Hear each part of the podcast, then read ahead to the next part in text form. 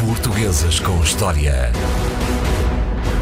É às sextas-feiras com André Canhoto Costa. Bom dia, Olá, André. Miguel. Vamos falar hoje sobre um grande poeta português de, de final do século XIX. Eh, há quem diga que é o poeta mais português de Portugal. E isso tem muito a ver com, com o imaginário, com uma característica que eu pessoalmente acho muito interessante, eh, que é a capacidade de juntar na, na na sua poesia, a capacidade que o António Nobre teve de juntar na sua poesia, simultaneamente uma grande originalidade e uma grande capacidade de invenção de imagens e de metáforas, mas depois ao mesmo tempo uma grande sinceridade sobre essas mesmas imagens utilizadas, ou seja, ele, ele falou, e por isso o consideram o poeta mais português de Portugal, ele falou sobretudo eh, daquilo que tanto hoje como na época às vezes é considerado saloio ou pouco sofisticado, que é o imaginário rural ou, ou também urbano, mas o imaginário que é eh, eh, genuinamente humilde e popular. E, e, eu acho que isso é, é, é muito interessante porque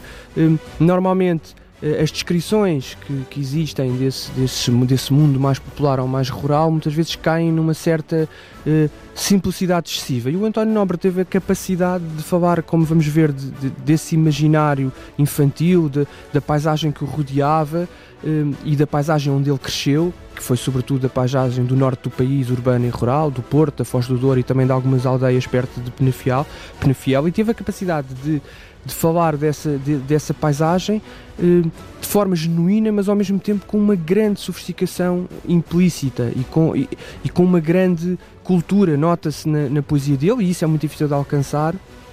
essa, essa grande cultura por trás destas imagens muito singelas.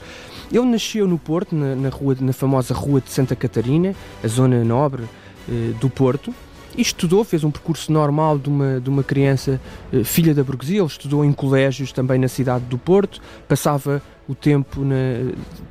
na casa da família, no Porto, ia também muito para o Essa da Palmeira, junto ao, junto ao mar, e aí começou a criar uma ligação que depois iria ser muito importante na sua poesia, que era a descrição do mar, de, de, do ambiente da praia, mas sobretudo dos pescadores, e daí esta, esta ideia do poeta também mais português de Portugal, é que foi dos primeiros uh, poetas um, a retratar de forma muito crua e, e, não escondendo nada da dureza uh, da vida dos pescadores e até do perigo e da precariedade em que, os, em que os pescadores viviam e de como desafiavam a vida praticamente todos os dias, em troca de muito pouco, para conseguirem continuar a alimentar a, a, a sua família. E portanto, ali em Lessa da Palmeira, ele começou logo, desde miúdo, a criar este, este imaginário. Depois foi para, foi para Coimbra, para a universidade, e aqui começa de facto uma história de alguma desadaptação. Um, a um mundo dos adultos, podemos dizer assim. Ele iria ficar sempre, como é um pouco característica de todos os poetas, iria ficar sempre uh, uma espécie de criança uh, grande ou uma criança crescida. Ele nunca conseguiu uh, construir laços profissionais, sociais, afetivos com, com muitos adultos ou com, com, com um mundo mais, mais adulto, mais sério da, da sociedade burguesa Portugal do final do século XIX embora tenha ido, tenha ido publicando numa, numa série de revistas da, da universidade, ele depois acaba por chumbar no primeiro ano, em 1889, até, até chumba duas vezes, e começa uma série de, de viagens que o levarão até Paris, onde irá acabar por estudar eh, também Direito, mas acaba por se licenciar em Paris. Ele abandona a Universidade de Coimbra, o que é compreensível. Nós conhecemos de outros grandes escritores eh, portugueses, como essa de Queiroz ou como o Antero de Quental, o ambiente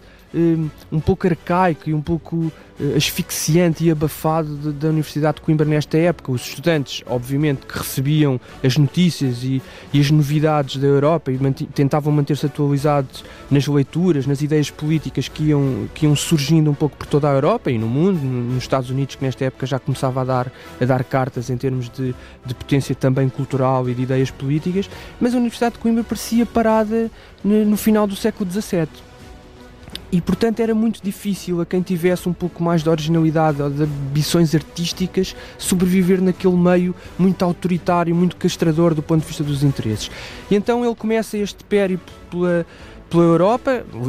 estando sediado em Paris, um, e acaba por se licenciar lá em, em, em, Paris. Pelo meio ainda tenta concorrer ao Ministério dos Negócios Estrangeiros, depois acaba por se licenciar em, em 1895 e é nesse ano que entra para a Secretaria do Ministério dos Negócios Estrangeiros, o que também era normal nesta época, toda a gente arranjava um emprego, toda a gente, salvo seja, toda a gente que vinha de famílias mais ou menos consideradas, encontrava, tentava encontrar um emprego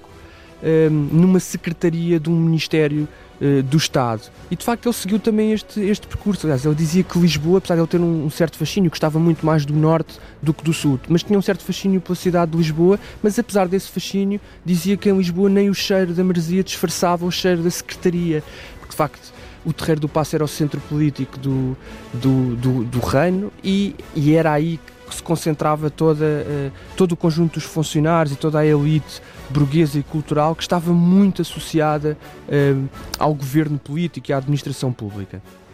Entretanto, ele vai fazendo viagens à Suíça, uh, também à Inglaterra, aos Estados Unidos, vai à Madeira, porque é-lhe diagnosticada uma doença nos pulmões, tuberculose, e começa a ter de facto dificuldades. É nesta altura que ele publica a obra-prima, 1892 saiu só, mas depois há uma segunda edição revista, é nesta altura que ele começa a ser mais conhecido nos meios culturais, que nesta época em Portugal são, são meios, quando dizemos mais conhecidos, são coisas muito restritas numa elite que lia e que comprava livros. Mas ele começa de facto a ser conhecido eh, devido a esta originalidade, a esta capacidade de falar de, de, coisas muito simples, mas ao mesmo tempo com uma grande sofisticação. O imaginário das ermidas, das procissões, dos pescadores, de, eh, de, dos lavradores, das, das, coisas simples, do pão, dos panos brancos, que é uma coisa que depois vai ter até uma utilização um bocado já fora de tempo no Estado Novo, mas enfim, com um Portugal um bocadinho parado no tempo, mas que nesta época e na mão do, do António Nobre e na, na, na poesia dele é bastante mais interessante e eu digo que é bastante mais interessante porque é também bastante mais irónica, porque quando eu digo que ele faz este elogio das pessoas humildes e destas paisagens populares,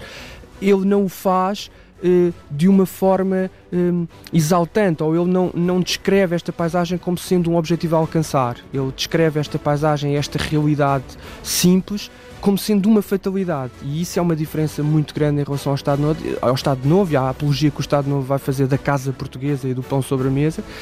E, e, essa diferença está na poesia dele e tem a ver com essa, com essa ironia e, e com essa consciência de que a permanência da ruralidade era em Portugal já um sintoma de decadência. André Canhoto Costa com uh, Portugueses com História está disponível em podcast www.rtp.pt barra RDP Internacional. Portuguesas com História